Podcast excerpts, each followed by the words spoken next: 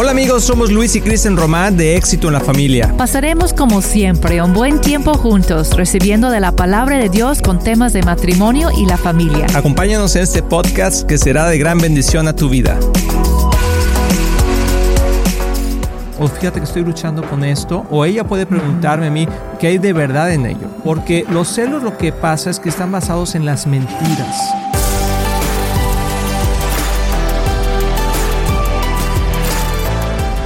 Hola amigos, bienvenidos a Éxito en la Familia. Qué bueno que estás aquí con nosotros. Espero que estés disfrutando de este día. Y hoy estoy aquí con mi hermosa esposa Kristen. Amor, ¿cómo estás? Estoy muy bien, muy contenta de estar aquí de nuevo con ustedes. Y eh, como tú dijiste, hoy es un nuevo día, entonces siempre podemos aprender algo nuevo. Así es, y hoy vamos a estar hablando de un programa muy, muy interesante que es los celos. Qué tema más interesante. Sí. Los celos es algo que a veces nos puede consumir y nos puede crear muchos problemas, pero la palabra de Dios habla de varios tipos de celos, de dos tipos de celos principalmente, Ajá. y vamos a estar hablando el día de hoy de esto. Espero que háblale a alguien, háblale a tu esposo, a tu esposa, a tu comadre, a quien quieras, porque va a ser buenísimo el programa. Vamos a estar hablando de este tema que muchas veces, amor, no se habla, pero sí se siente. Y los celos te pueden comer Sí. internamente y pueden destruir tu matrimonio. Así es, lo hemos visto, ¿no? Y, y lo que es muy engañoso acerca de los celos es que la persona que está experimentando esas- esa emoción de celos siente que él, tiene, él o ella tiene razón. Así es. Yo lo vi, yo lo vi, yo lo vi, yo lo sentí, yo te observé. Es cierto, amor. Y, Sí. y vamos a, a- a desglosar esto porque creo que ah, la palabra de Dios habla sobre los celos y Sí. dice exactamente que Dios es un Dios celoso. Y entonces Dios está mal o está enojado, está enfermo, ¿o qué? Porque dices, es que ah, así se dice uno entre parejas, no, es que estás enfermo de celos. Y principalmente los hombres somos más celosos que las mujeres.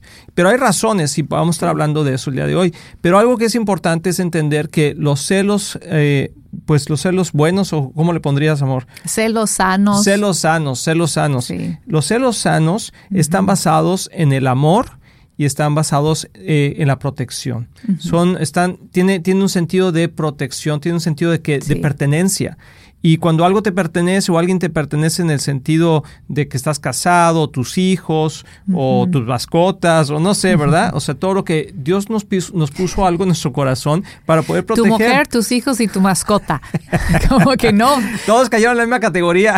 no va en la misma canasta. No, no va en la misma canasta. Primero tu mujer, esa parte, luego tus hijos, y luego tus, luego tus, tus mascotas, tu carro, tu... No, no es cierto. No, Pero no, amor, no. habla, déjame terminar el, te- el- el pensamiento de- del tema de los celos que habla Dios.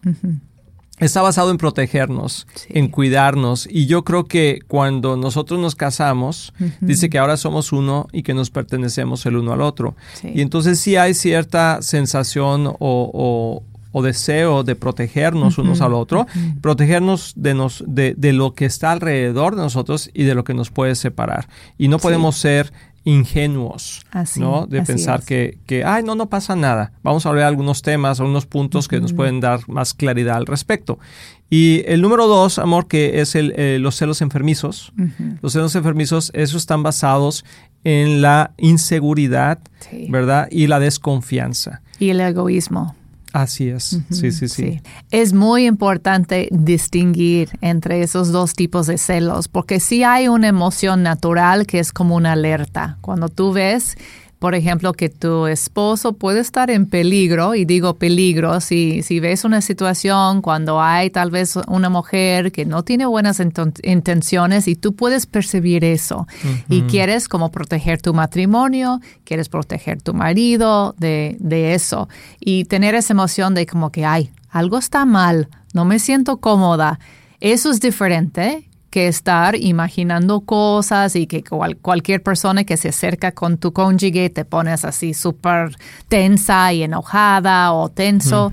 y, y, eso empieza a consumirte esa emoción y luego empiezas a ver cosas que ni son, ¿no? Es cierto. Y, y, se convierte en un constante aflicción en tu matrimonio. Eso es diferente. Así es. Y lo puedes notar con preguntas como ¿con quién estás y por qué estás ahí y con quién estabas hablando? Y preguntas que son cuestionables, eh, que estás cuestionando a tu pareja, pero porque estás desconfiando. Sí. Y no porque estás preocupado o preocupada de la otra persona.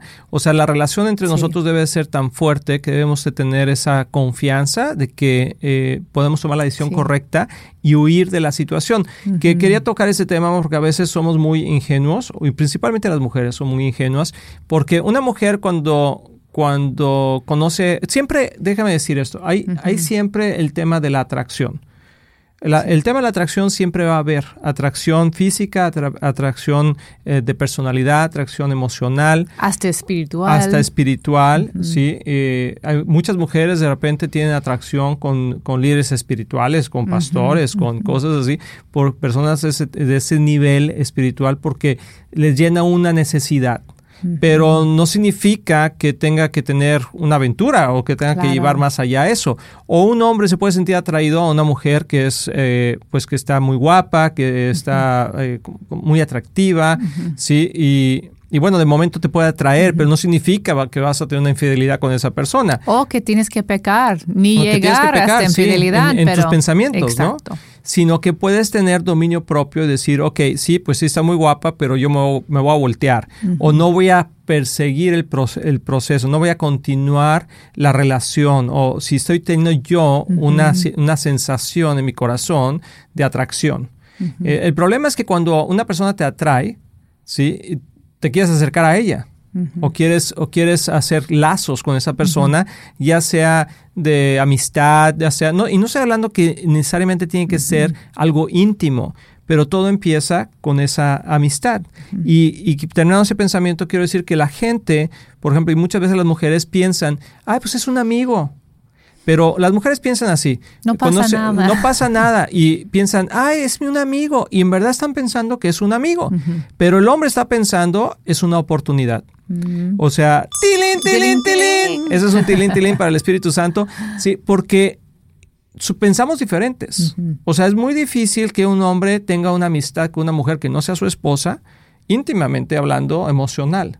No puede ser, porque eso siempre te va a traer y te va a querer llevar a algo más. A ver cómo íntimamente Sí, emocional. Sí, o sea, que te quieres conectar con esa persona, quieres más compartir allá, más que, allá que hola, una ¿cómo amistad. estás? Sí. Ujú. Que quieres compartir emociones, quieres, tuviste una situación, quieres hablarle y, o sea, es muy, es muy raro, yo no lo recomiendo, de hecho es muy peligroso, que imagínate estando tú en tu casa y estando hablando tú, hombre, con la amiga, hola, no, sí, te quiero contar mis cosas, y, o sea, eso crea una, una conexión eh, íntima emocionalmente que después puede llevar a otras cosas. Entonces, claro que tenemos que tener cuidado, no quiere decir que, que no podamos tener amistades, pero sí tenemos que ser muy cuidadosos, de- sobre todo con el sexo opuesto. Entonces estás hablando de poner como barreras de protección, Así ¿verdad? es. En la relación y eso puede ayudar a evitar conflictos con, con esa emoción de celos cuando es celo sano. Así es. El celo enfermizo es otro boleto. Y vamos a hablar de eso porque no es suficiente nada más poner bar- barreras de protección porque van a empezar a exigir más y exigir más y exigir más. Y en lugar de poner una barrera que es razonable, la persona va a sentir que está encerrado completamente o, o encerrada. Ah, entonces para hacer eso podemos ir a lo que es Sí. las definiciones de los, los Sí, celos. Sí, claro. Ok, perfecto. Entonces, cuando hablamos en el principio que Dios es, es celoso, ¿no? Él, él mismo dice dentro de la Biblia que Él es un Dios celoso, pero viene el contexto en el libro de Éxodo y Éxodo 34, ese es después de que el pueblo de Israel puso el, el ídolo. ¿No? Y empezaron a idolatrar Adorar, y adorarlo. Ajá, exacto, con el becerro de oro. Ah, hay personas que tal vez no conocen toda la historia dentro de la Biblia acerca de esto, pero cuando estaba en el desierto para ir a la tierra prometida, um, Moisés fue a la montaña para recibir la ley de Dios para el pueblo. Dios estaba ahí hablando con Moisés, ah, dándole a- un tesoro para su pueblo, su voz, sus, sus leyes. Y mientras que esto estaba protección. pasando, protección para ellos, ellos se des- desesperaron. Se desesperaron. se desesperaron y decidieron que querían a- idolatrar y empezaron a adorar un, ídolo.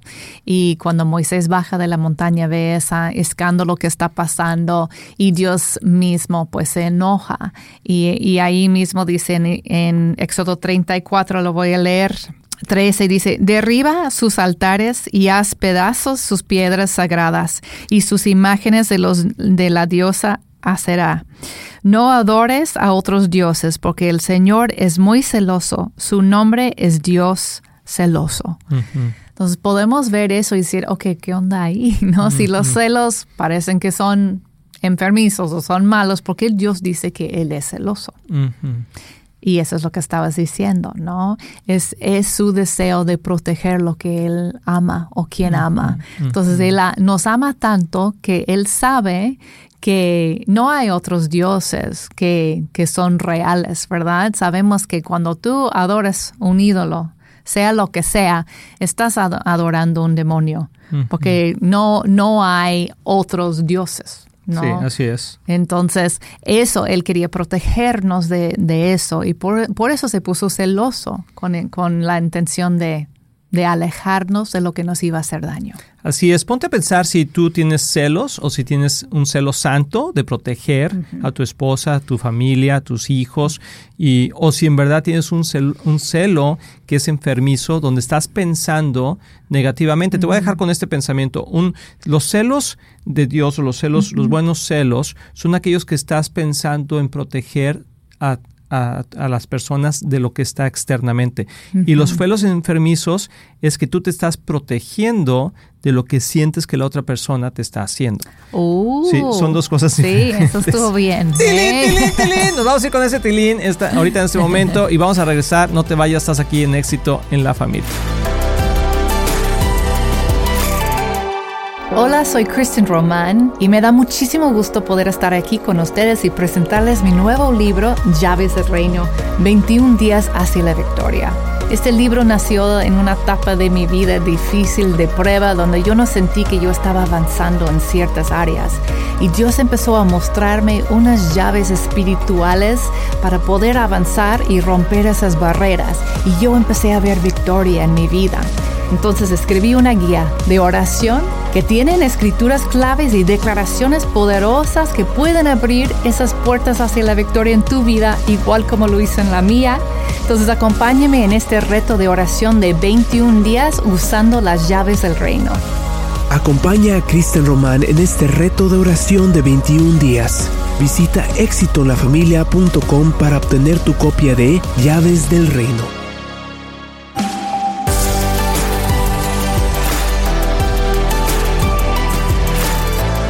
Amigos, ya estamos aquí de regreso y estamos platicando de los celos. Amor, uh -huh. qué, qué, excelente tema. Yo la verdad puedo confesar que sí he estado celoso, sí he sido celoso y he sido celoso en las dos maneras. He sido celoso en las dos maneras, un poquito. un poquito, pero en verdad, en las dos maneras. He tratado de protegerte, Ajá, sí, sí de, de, lo que puede estar allá afuera, pero también he tenido inseguridades en mi Ajá. propia vida. Pero eso, eso también y, y, desconfianza, pero sí. no porque, pero tenemos que ser muy claros. Cuando hay desconfianza, tenemos que saber si hay una desconfianza con buena base uh -huh. o una des desconfianza demoníaca, una desconfianza que el enemigo nomás está diciendo sí. cosas que no son. Sí, es Eso me ha pasado a mí de repente, hoy me pero hay que, tomar, hay que tener dominio propio uh -huh. y poder tomar cautivos esos pensamientos, llevarlos a los pies de Cristo. Y yo creo que algo que es muy importante, amor, es hablarlo. Sí, es, es cierto. Es hablarlo. Y gracias a Dios, con tus luchas con celos, no ha sido una atadura. Porque cuando tú constantemente estás afligido con esa sensación de, de, celos, entonces hay que preguntarte si ya es una atadura en tu vida y necesitas liberación. Uh -huh. uh, porque todo que es pecado abre la puerta a algo que podría ser una atadura espiritual demoníaco. Entonces, demoníaca. Ve, demoníaca. Vemos en Galatas 5, Uh, 19, cuando está hablando de las obras de la naturaleza pecaminosa. Y el celos, uh, los celos están ahí en la lista. Dice que se conocen bien inmoralidad sexual, impureza y libertinaje, idolatría, brujería, odio, discordia, celos, arrebatos de ira, rivalidades y sigue, sigue, sigue. Hay muchos. Toda esa lista de lo que son parte de obras de la naturaleza pecaminosa se pueden convertir en ataduras espirituales porque el pecado abre puertas al mundo espiritual demoníaco. Y, hay, y hay que ver, y yo sé, los, los que han luchado antes con, con celos o tal vez están luchando hoy en día saben de lo que estoy hablando. Tú sabes en el momento cuando sientes que algo toma control de ti y ya no puedes controlar tus emociones, ya no tienes dominio propio y tu, tu cónyuge dice, ¿qué te pasa? Yo no hice nada, estás inventando las cosas como si fueras loquito, ¿no? Como que eso es lo que pasa. Y de hecho, el, el, autor y el poeta Shakespeare, muy reconocido, él tenía una, una definición del, del celo y él dice que el celo is a green-eyed monster that mocks es un monstruo con ojos verdes que, se, burla. Y se me hace muy, muy cierto, ¿no? Hasta él, no siendo ni cristiano, reconoce que es un monstruo. Así es. Y, y eso es peligroso para nuestra vida espiritual y para nuestro matrimonio. Entonces hay que identificar si eso es tu caso. Si nada más es algo como que hay, ok, tengo que trabajar en esa área, tienes razón, no, no era nada, como que ya lo puedo soltar. Pero si te cuesta trabajo soltarlo y no te sientes libre, entonces busca ayuda espiritual. Y algo que es importante es que es, platicar amor cuando, cuando alguien siente eso, uh, platicarlo como pareja. Y, la respuesta correcta, te voy a decir algo, si tú dices, ¿sabes qué? Estoy sintiendo esto, no es decir, ay, estás loca. O, ay, estás loco. No, hombre, eso no es cierto. Ay, ¿qué, te pasa? o sea, cosas así, ¿no? Sino más bien, es decir, es como cualquier otra situación, cualquier otra aflicción, y decir, ok, ¿qué es lo que nos hace libres? ¿Qué es lo que la palabra de Dios dice que nos hace libres? La, verdad. Dice, la verdad os, hará libres, ¿verdad? La verdad os hará libres. Y entonces, ¿qué es lo que tenemos que hacer? Dime la verdad. O sea, yo puedo tener a lo mejor un pensamiento o una sensación de celos y lo que tengo que hacer es preguntar. ¿es esto lo que está pasando? O fíjate que estoy luchando con esto. O ella puede preguntarme a mí, oye, amor, estoy viendo esto, hay algo que, que hay de verdad en ello. Porque los celos lo que pasa es que están basados en las mentiras, en las percepciones. Y sí puede haber algunas conexiones emocionales entre personas, pero tú debes de, detectarlas y lo único que tienes que hacer tú, no lo puedes evitar, es hacerte para atrás un poquito es simplemente hacerte para atrás. Es como recoger tus canicas, ¿verdad? O sea, como que ahí se mezclaron un poquito, déjalas recojo. Y, y, ya hacerte para atrás y siempre darle, volverle a dar la confianza a tu marido, a tu esposa, decirle, no, tú eres lo más importante. Y, y vamos a, a, a, platicar sobre este tema para que, o sea, entre los dos estamos hablando, para que sepas cuál es la verdad y siempre cuál es la verdad. Entonces, eso creo que a todo mundo le ayuda a poder tener un pensamiento más claro porque la verdad nos hace libres. Y cuando te imaginas cosas, entonces la imaginación, no hombre, puede, te puede contar historias terribles de lo que puede pasar. Y no, quiero dejar de eh, fuera que hay situaciones que, que son más complicadas porque dentro del matrimonio ya ha habido alguna infidelidad. Sí. Y entonces eh, eh, hay más desconfianza, ¿sí? Y, aunque hay perdón, muchas, en muchas restauraciones de infidelidad que ha habido, ya sea por parte de la mujer o por parte del hombre en el matrimonio, muchas veces tenemos que empezar a construir esa confianza otra vez y no y tenemos que ser más cuidadosos. Sí, eso es lo que iba a decir también, ser ser más sabios. Necesitamos sabiduría cuando estamos tratando con este tema y más después de una infidelidad, cuando en realidad tienes una causa o una razón para sentir celos, ¿no? y, y, para restaurar la, la confianza hay que hay que pedir, bueno, no pedir, pero otorgar, yo, yo diría Um, más, más cuidado. Entonces, si, por ejemplo, si la, el matrimonio se está en proceso de restauración y su mujer le pide a, él, um, por favor, no, no te quedes tan tarde en, el, en la oficina, porque no vienes luego, luego al, al, trabajo. Y él dice, no, ¿cómo crees? No estoy haciendo nada, nada más estoy trabajando. Y ella sí, pero me da como desconfianza. Y en lugar de regañarlo, porque normalmente pasa eso, ¿por qué no confías ya en mí? Ya te confesé todo, esa relación ya no existe, yo no estoy haciendo nada. Se ponen en el plan defensiva en lugar de decir... Defensivo, sí. Defensivo, en lugar de decir, pues sí, tienes razón, mejor, mejor voy a regresar. Entonces, no dejar esas oportunidades para la desconfianza, más cuando estás tratando de restaurar la confianza. Hay que ser aún más cuidadosos, aún si se te hace exagerado, mientras que estás en ese proceso es importante ser sabios. Sí, muy importante. Yo creo que le diste ahorita el clavo ahí, amor, porque creo que una persona una, una, pareja que ha pasado por infidelidad, por falta de, donde la confianza se ha roto, hay que volverla a construir. Y es como una persona que está, eh, que se rompió una pierna, ya le pusieron un, algo en la pierna, un yeso o algo así, pues ahora tiene que empezar a caminar despacito y no le vas a decir, ándale, córrele, córrele, ¿verdad? Pues no puede. Entonces tenemos que tener, y, y, las emociones cuando son rotas son muy fuertes, es muy difícil y lleva un proceso largo de restauración, lo hemos visto, pero también hemos visto la mano maravillosa de Dios cuando la gente está dispuesta a caminar un proceso de restauración, a pedirse perdón, a ser liberados de eso. Y, muchas veces tiene que ver con una persona que, sufre o que ha sido afligida con celos, la, el, el, bálsamo o la, la ayuda que le puedes dar es la aceptación.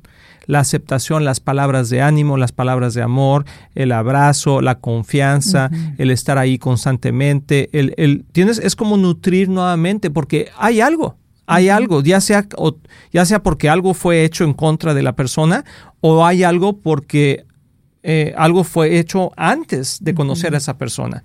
Entonces, una persona que ha luchado con celos tiene que ver mucho con, la, con el abandono o con, o con el rechazo que ha sufrido quizá de pequeña o de pequeño y que después se siente, uh, necesita esa afirmación constante hasta que esa herida sane.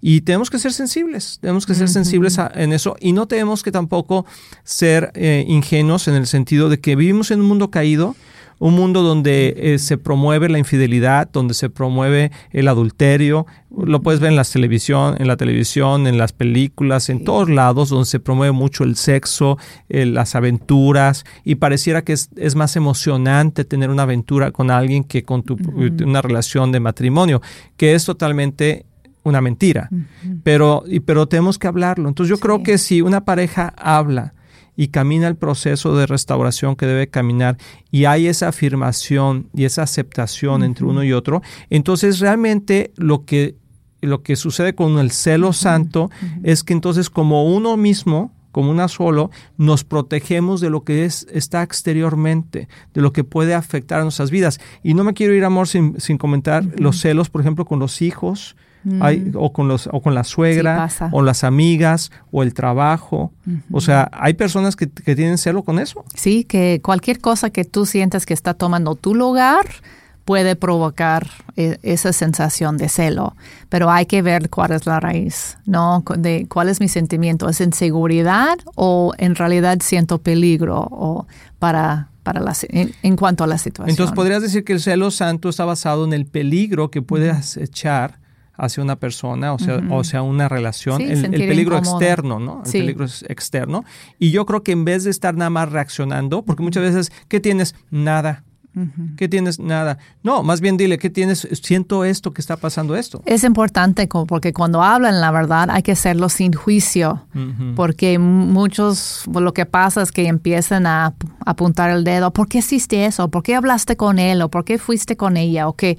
En lugar de decir, sabes que yo me sentí incómoda o incómodo con cuando eso pasó. ¿Qué, sentiste tú o tú percibiste algo? Como darles el beneficio de la duda antes de acusar. Así es. Así que vamos a, continuar con este tema más adelante en otro programa. Creo que es un excelente tema. Piensa en esto, pídele a Dios sabiduría, pide perdón y también habla con tu pareja si estás luchando con esto y recuerda que en éxito la familia siempre estamos pensando en temas que nos pueden ayudar a tener una familia de éxito.